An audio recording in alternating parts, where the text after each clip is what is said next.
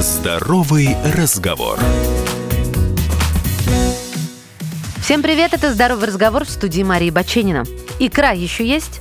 Думаю, что после Нового года запасы не до конца истощились. Сегодня разговор об икре. Тем более эксперты на днях напомнили, что икра может быть не только полезной, но и вредной. В большом количестве данный продукт способен навредить организму, в первую очередь из-за избыточного содержания соли.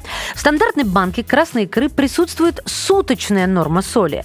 Употребляя слишком много, можно снизить иммунитет, а также повысить риски гипертонии и инсульта, ускорить процесс старения.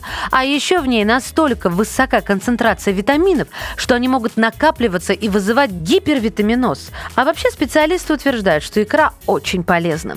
Красная икра является источником высокоценного белка, который легко усваивается организмом. Также большое количество полинасыщенных жирных кислот омега-3. В частности, такой вид кислоты, которая присутствует только в морепродуктах и икре и не поступает в организм из растительной пищи.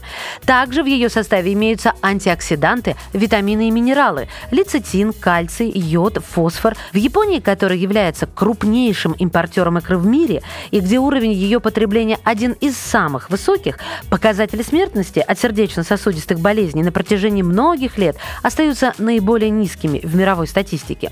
Ученые подтверждают, употребление этого продукта эффективно снижает риски возникновения болезней сердца и сосудов.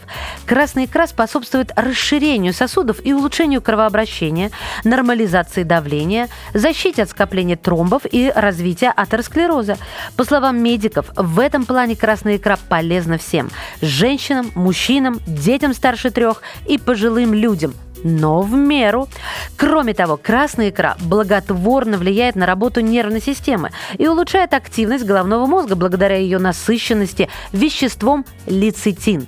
Особую пользу икра приносит здоровью в сезон простуд, защищая организм от ослабленности и вялости, повышая иммунитет и устойчивость перед простудными и вирусными заболеваниями. Так что правильно ею украшать новогодний стол. Входящий в состав красной икры лизин экспериментально доказал свою пользу для профилактики онкологических заболеваний, нейтрализует активность раковых клеток в организме. И также благодаря икре улучшается состояние кожного покрова. Кожа приобретает здоровый вид, что придает облику моложавость. Согласно рекомендациям диетологов, суточная норма потребления для взрослого составляет 20 граммов, то есть 2 чайные ложки. Злоупотребление этим продуктом может провоцировать проблемы с самочувствием. Берегите себя!